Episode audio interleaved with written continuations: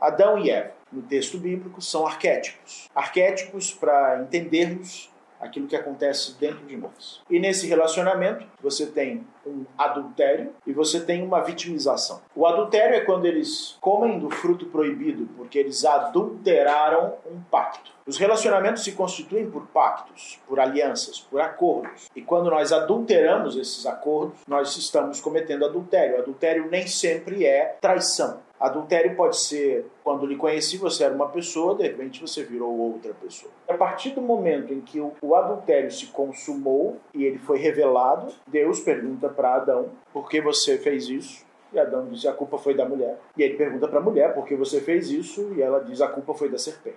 Então, em que momento também há esse emaranhado, esse nó que produzirá estagnação nas relações? Quando eu acredito que a responsabilidade pelos relacionamentos que não deram certo, que se adulteraram, é do outro. Quando eu acho que a culpa é do outro. Nessa hora eu sou expulso do paraíso. Nessa hora eu estou reproduzindo também esse erro original. Esses erros, eles não foram erros que aconteceram há milhares de anos, são erros que acontecem todos os dias. Nós perdemos a conexão, perdemos a consciência espiritual quando nós reproduzimos e repetimos esses erros relacionais.